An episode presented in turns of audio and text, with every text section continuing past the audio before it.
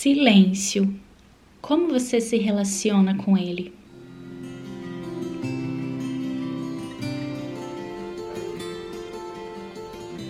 Oi, pessoal! Mais um episódio juntos do nosso podcast Vida Consciente. Eu sou a Roberta Zanata, trabalho com autoconhecimento, educação emocional, espiritualidade, são os pilares dos meus atendimentos de psicoterapia. Seja bem-vindo se você está aqui pela primeira vez. Te convido também a conhecer os outros canais que eu também trago material, conteúdo, que é o meu site, o YouTube e o Instagram. Todos levam o meu nome Roberta Zanata.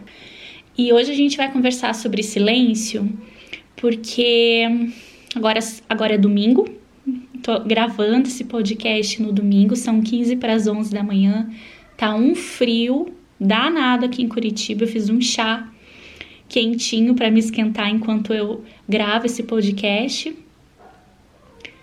E nunca é um silêncio absoluto, né? O Merlot tá miando aqui do lado, tem um barulho do vizinho ali do lado de cachorro, tem um barulho de carro lá no fundo. E quando não são os barulhos externos, é o barulho interno. Você está familiarizado com suas vozes internas? Será que você sequer já se permitiu ficar em silêncio para escutar o que está no seu interior?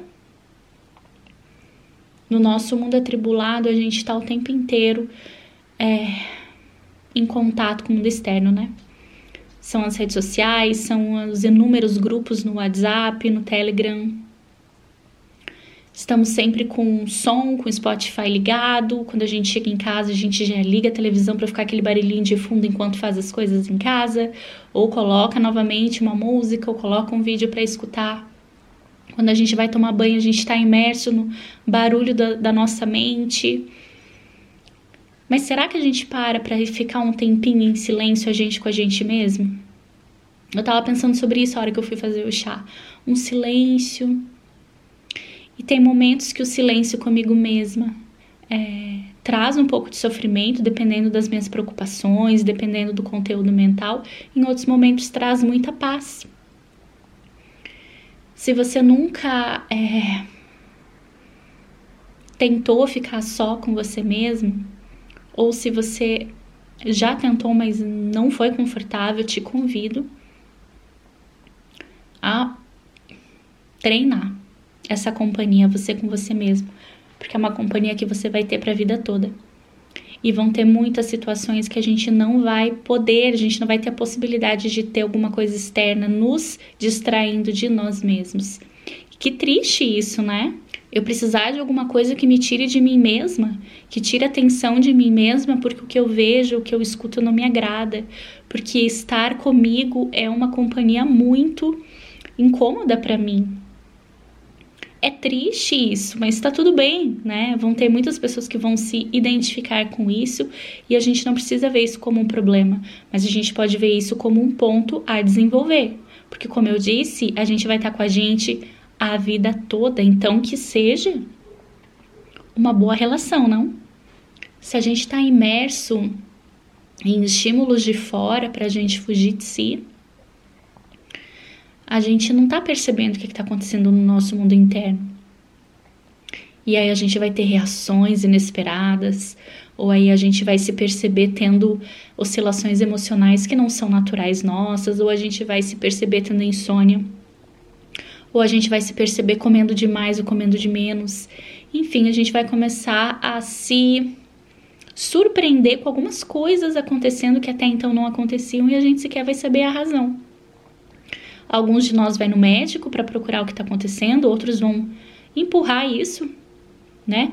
Com a barriga, como a gente fala no senso comum, vai só seguir a vida. É... E as coisas vão se somando cada vez mais.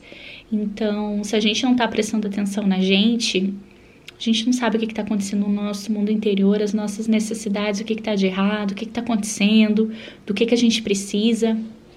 Porque a gente está tão focado fora que dentro é um mundo desconhecido. Não tem como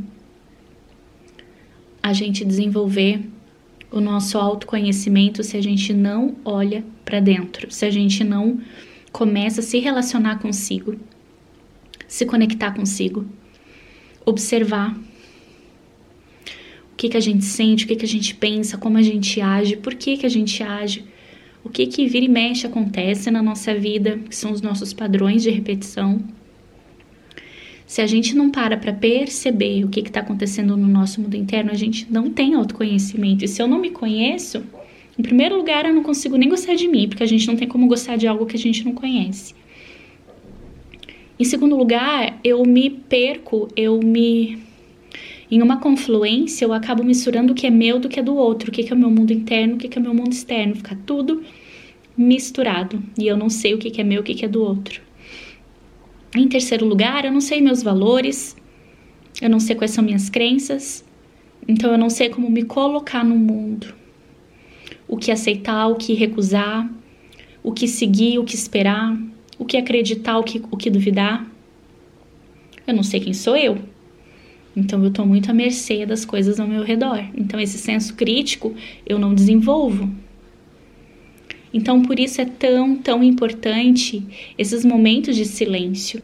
Se você tiver dificuldade é, de conseguir se conectar a esse silêncio, porque de repente o seu ambiente não, não, não propicia isso, né? São muitas demandas muitas vezes. Faça isso antes de dormir, ou talvez coloque o seu despertador uns minutinhos antes de você levantar e fica com você 10 minutinhos se sentindo, se percebendo, praticando o silêncio, observando seu mundo interno.